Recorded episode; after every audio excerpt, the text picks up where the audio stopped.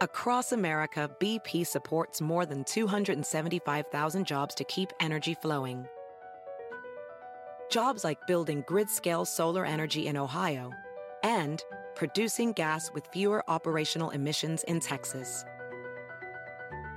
It's and, not or. See what doing both means for energy nationwide at bp.com slash investing in America. Caesars Sportsbook is the only sportsbook app with Caesars rewards.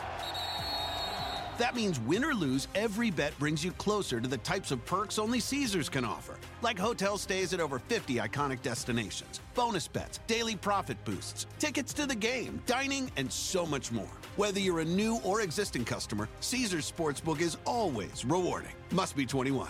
Gambling problem? Call 1 800 Gambler. Caesars Sportsbook. Don't just spectate, participate. Norte y Hollywood Boulevard. Soy Erika Reina.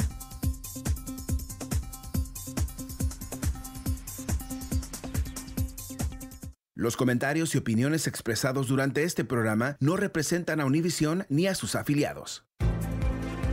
Con nosotros el show de Fernando Espuelas, conducido por nuestro experto en política, Fernando Espuelas, aquí en KTNQ 1020 AM.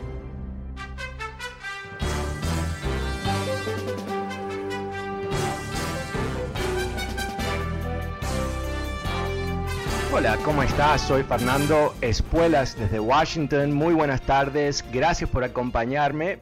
Hoy es viernes, por supuesto, entonces es tema libre en el programa. Llámame y cuéntame qué estás pensando. Quizás tienes uh, una pregunta, quizás un comentario, quizás has escuchado algo esta semana que te llamó la atención y lo quieres compartir.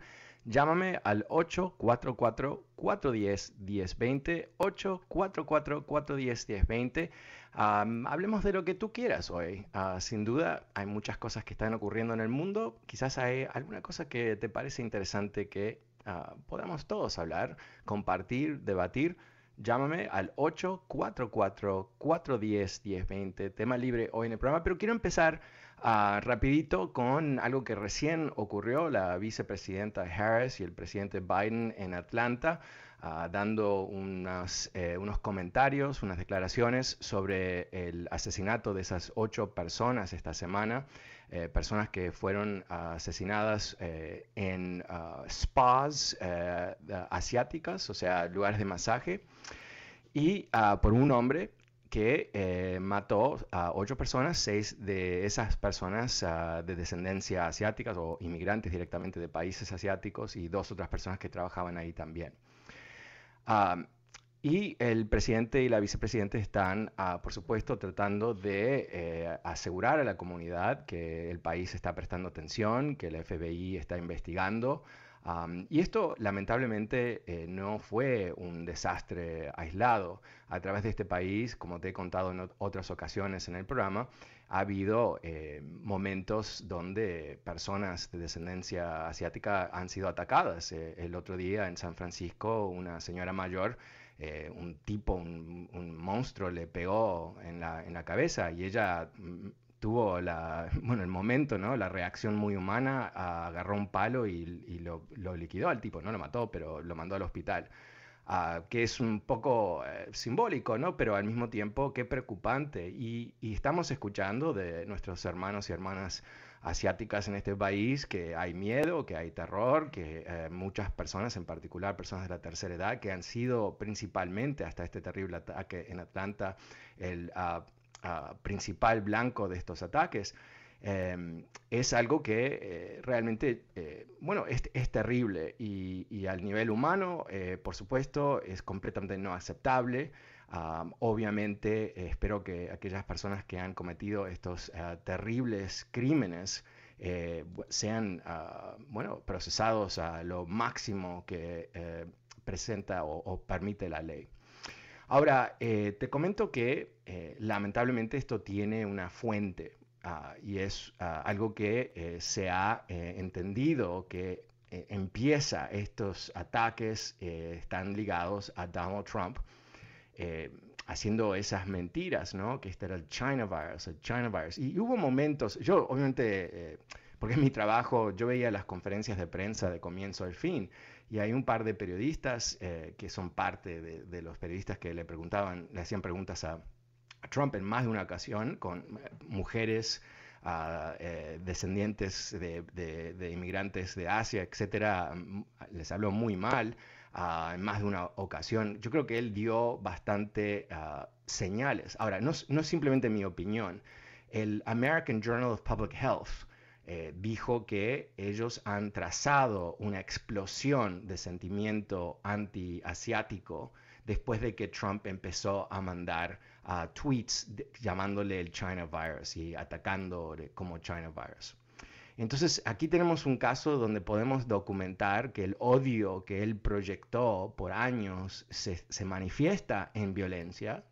hay más, eh, por supuesto, evidencias de esto y es algo que yo te he comentado en otras ocasiones, que a veces cuando lo comento me siento que soy medio histérico que te lo diga, pero que las palabras son el comienzo del genocidio, ¿no? O sea, eh, esto se ha estudiado en todos los genocidios, empiezan con palabras, eh, empieza con la deshumanización de gente, que le da a ciertas personas descalibradas, descalabradas, eh, como una especie de permiso para actuar, ¿no? Y una vez que fomentas suficiente violencia, más y más gente lo acepta como algo que está ocurriendo en el entorno.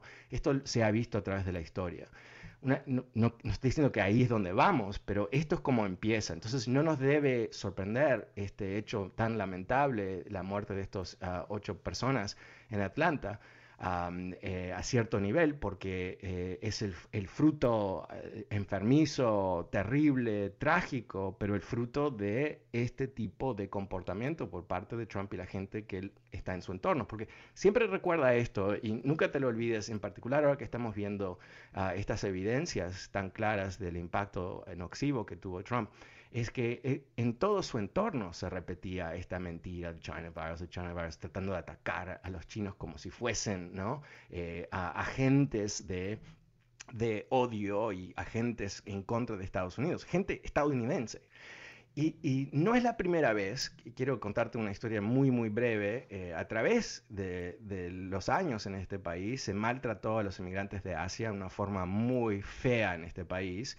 En el siglo XIX hubo una, una ley, uh, Chinese Exclusionary Act, uh, para que no vengan gente de China. Antes de eso eh, hubo muchos trabajadores en California, sin duda, pero a través de todo este país, inmigrantes chinos que los trataron como animales, que fueron los que construyeron eh, todos los ferrocarriles que iban del, este al oeste lo construyeron eh, trabajadores chinos que los maltrataban terriblemente, inclusive les prohibieron traer sus familias, en particular mujeres, porque no querían gente de descendencia china en este país. Y, nunca nos podemos olvidar ah, de lo que es el, ah, bueno, eh, lo más lamentable que hizo Franklin Delano Roosevelt, que en otros aspectos es un gran héroe de Estados Unidos, que es que él ah, permitió que eh, descendientes de inmigrantes japoneses fuesen eh, puestos en campamentos de concentración en la Segunda Guerra Mundial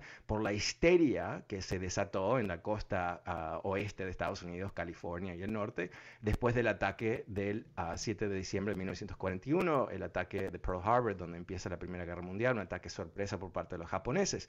Eso desata una avalancha de racismo terrorífico que termina en, esa increíble situación donde estadounidenses nacidos en, Estados Unidos puestos en campamentos de concentración. Entonces, em, esto no es nada nuevo, eh, eh, el racismo, eh, como tú sabes muy bien, es portable, ¿no? Un día odias a los negros, un día a los latinos, el otro a los asiáticos, los otros a quien sea, ¿no? Porque siempre hay un grupo, pero tenemos que reconocer las cosas como son y tenemos que rechazar pienso yo, de mi punto de vista, cualquier tipo de eh, fácil sentimientos o yo creo que muchas veces en nuestra ah, cultura nos permitimos fácil racismo.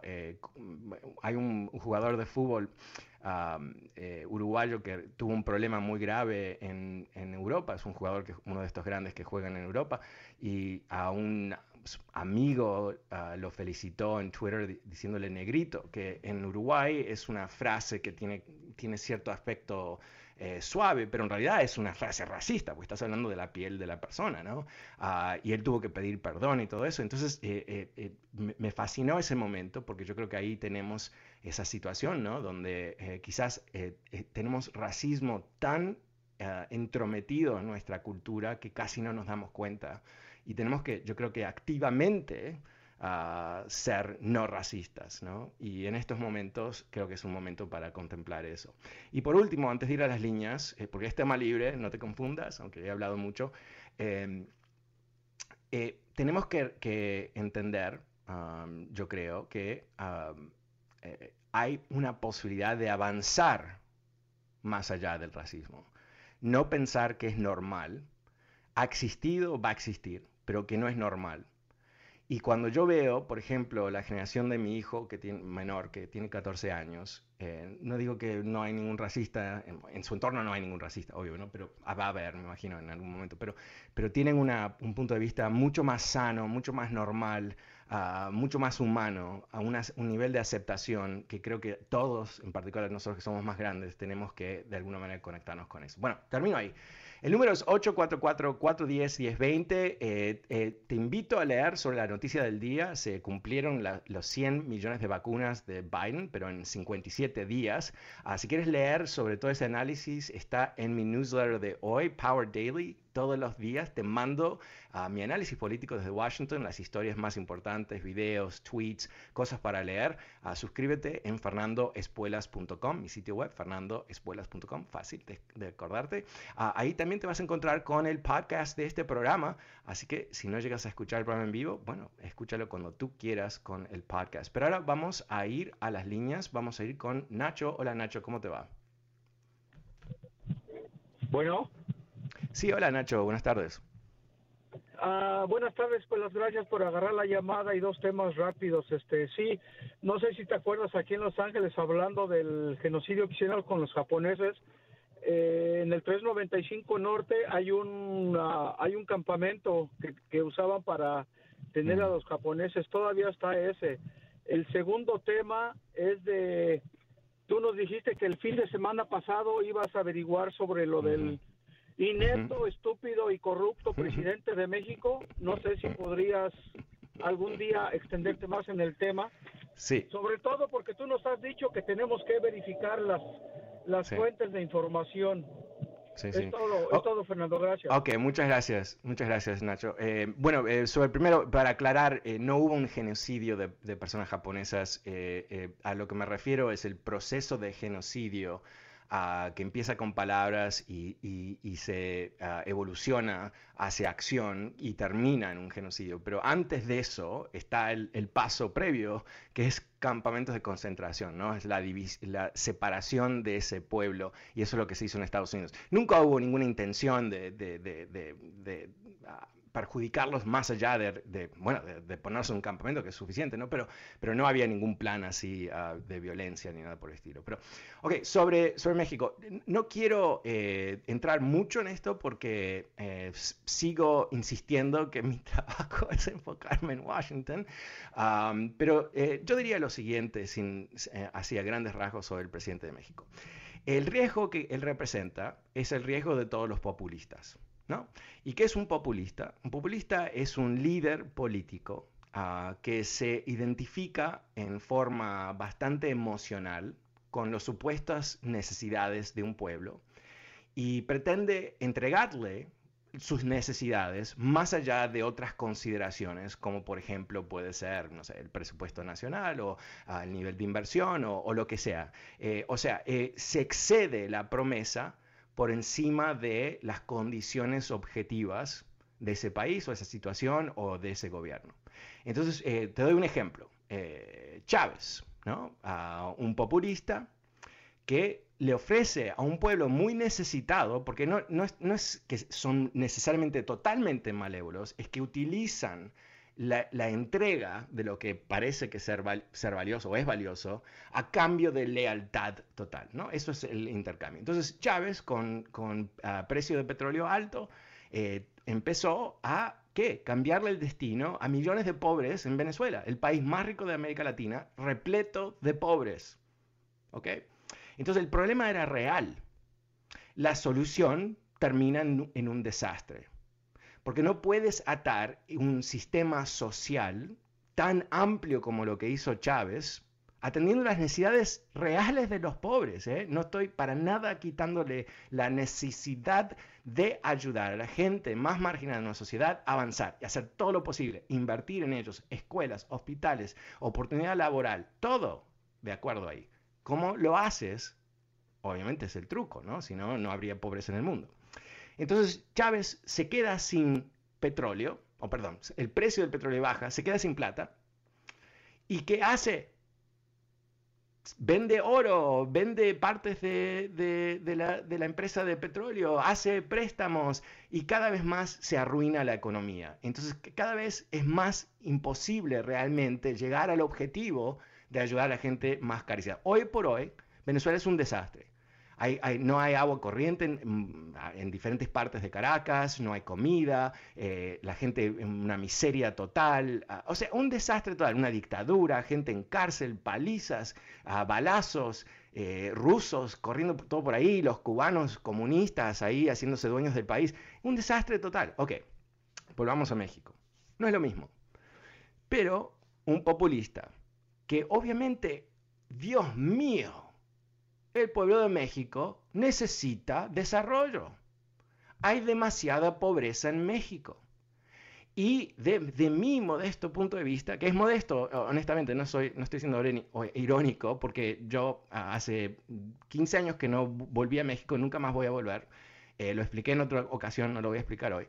Pero eh, entonces, quizás estoy equivocado. Pero lo que yo recuerdo es que las elites mexicanas, no todos, muchos, totalmente tranquilos frente a lo que es la inmensa pobreza en su entorno, viviendo en sus palacios, sus helicópteros, si tienen que ir por las vías, uh, ¿no? En grandes convoys.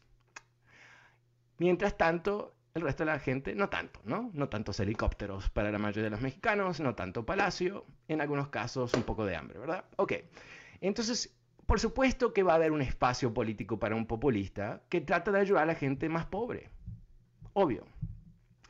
Pero el tema es, ¿cómo se genera un crecimiento económico sostenible a través del tiempo. Porque recordemos el ejemplo que recién di sobre Chávez, ¿no? Un desastre, no se puede evaluar de ninguna otra manera, más allá de sus intenciones, que nunca fueron tan buenas, pero en fin. Pero vamos a decir que tuvo excelentes intenciones y le salió muy mal. Ok, le salió muy mal. Entonces no es un ejemplo. Eh, los comunistas cubanos, malas intenciones, le salió pésimo, ¿no? ¿Y pero qué estaban haciendo? Acabando con la pobreza, supuestamente. Simplemente la repartieron a todos menos a ellos, ¿no? Entonces, tenemos que ver países exitosos que han logrado acabar con la pobreza. Y sabes que hay pocos, hay pocos, pero existen. ¿Qué es lo que vemos ahí? Bueno, vemos que son países que se hicieron ricos en diferentes momentos de su historia y pudieron repartir la riqueza de una forma mucho más coherente porque decidieron, ¿saben qué? No es aceptable en nuestra sociedad tener pobres. Lo decidieron como, como decisión del Estado. Y, pero no, no fueron a los ricos y le quitaron todo el dinero, ¿no? No son comunistas, no imprimieron dinero para simplemente tratar de replicar el desastre, perdón, ¿sabes qué? Me, me comí uno de los desastres terribles, terribles, existentes hoy del populismo, que es Argentina. 1945 yo soy uruguayo, ¿eh? no estoy hablando de mi país, eh, esto es mi punto de vista de otro país. Eh, no, sé nada de Argentina, o sea, pero voy a decir algo. Viví tres años, sea un poquito. Ok, 1945, la octava economía del mundo. ¡Wow! Más, el país más rico de América Latina, pero leguas, leguas. Termina la Segunda Guerra Mundial, el resto del mundo en ruinas, Argentina parado, pero repleto de oro. Y ahí, lamentablemente, estoy, estoy simplificando muchísimo porque hubo un proceso de colapso democrático a través de décadas, uh, muy complicado. Pero olvidemos eso. Perón, tú has escuchado de Perón, Evita Perón, Perón, Perón, Juan Perón, ¿qué hace?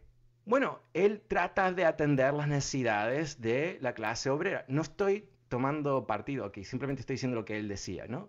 ¿Y, cómo? Bueno, repartiendo dinero, repartiendo el oro del Estado, subiendo impuestos, haciendo esto, lo otro. ¿Por qué? Porque había una clase marginada. En el país más rico había una clase marginada. ¿Pero qué pasó? Se le acabó el oro.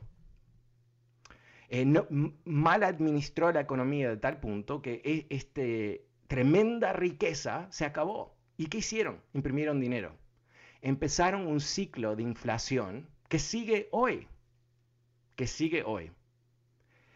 Entonces, eh, inclusive cuando hay buenas intenciones, eh, puede haber desastres. Y en el, caso, en el caso argentino, el desastre nunca para. Tienen periodos donde hay estabilidad, y, pero 18 meses después, 3 años, 5 años, están en la misma.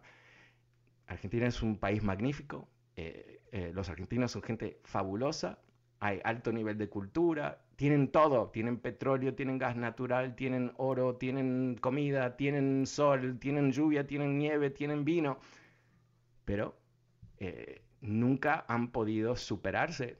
Modestamente, sin duda me va a llamar un argentino para eh, decirme que equivocado estoy, que está todo bien.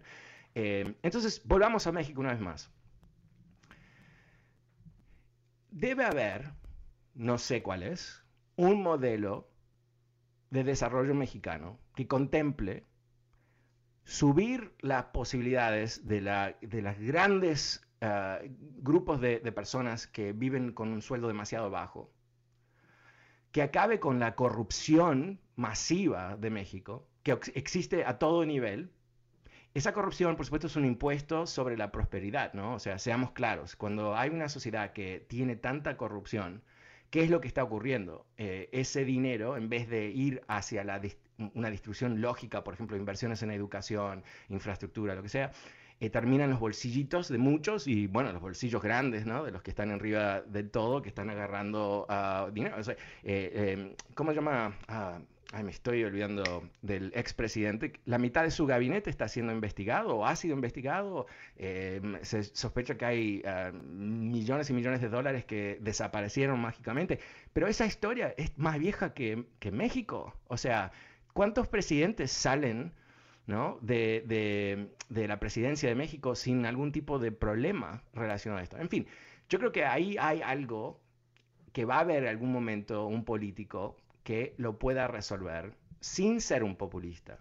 Alguien que diga la verdad, ¿no? Y, para terminar, eh, recordemos que el populismo no es malo porque es de izquierda o de derecha, es malo porque es un sistema que está basado en emoción, no está basado en la verdad. Si yo te digo a ti, voy a acabar con la pobreza, simplemente imprimiendo dinero te estoy mintiendo, ¿no? Eh, si, yo te digo, eh, voy a basar tu prosperidad, pueblo, sobre el precio del petróleo, soy un mentiroso o un idiota, porque el, el precio del petróleo sube y baja. Y si tú no eres un país como Arabia Saudita, que ha puesto cientos de billones de dólares en, una chanchita de ahorro, ah, eh, si eres un país como Venezuela, que has quemado todo el petróleo para, para pagar lo que sea, bueno, ahí es donde tú vas a tener el problema. Así que una respuesta larguísima a tu simple pregunta, pero yo creo que, eh, creo que nos equivocamos cuando eh, evaluamos cualquier presidente por las emociones, ¿no? Tenemos que ser bastante fríos, tenemos que poner el método de gobierno en contexto, ¿no?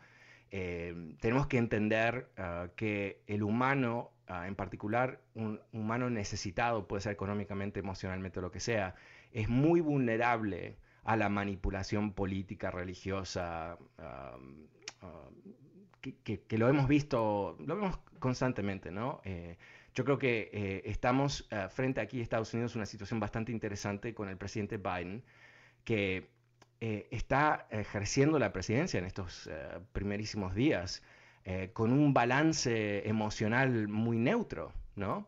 ah, y está de alguna manera marcando un estilo de liderazgo mucho más basado en el razonamiento, la lógica y la calma. Y yo creo que es un ejemplo, ¿no? Como estilo de presidente Ah, que puede beneficiar no solamente a Estados Unidos, que creo que nos está beneficiando, pero también en otros países. Bueno, vamos a lo siguiente, vamos a hacer una pequeñísima pausa. El número es 844-410-1020, es tema libre, y si me haces una pregunta interesante te voy a responder en 15 minutos aparentemente.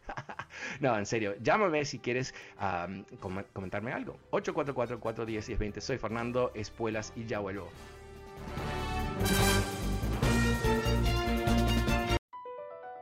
BP added more than $70 billion to the U.S. economy in 2022 by making investments from coast to coast. Investments like building charging hubs for fleets of electric buses in California and starting up new infrastructure in the Gulf of Mexico. It's and, not or. See what doing both means for energy nationwide at bp.com slash investing in America. Caesars Sportsbook is the only sportsbook app with Caesars rewards. That means win or lose, every bet brings you closer to the types of perks only Caesars can offer, like hotel stays at over 50 iconic destinations, bonus bets, daily profit boosts, tickets to the game, dining, and so much more. Whether you're a new or existing customer, Caesars Sportsbook is always rewarding. Must be 21. Gambling problem? Call 1 800 Gambler. Caesars Sportsbook. Don't just spectate, participate.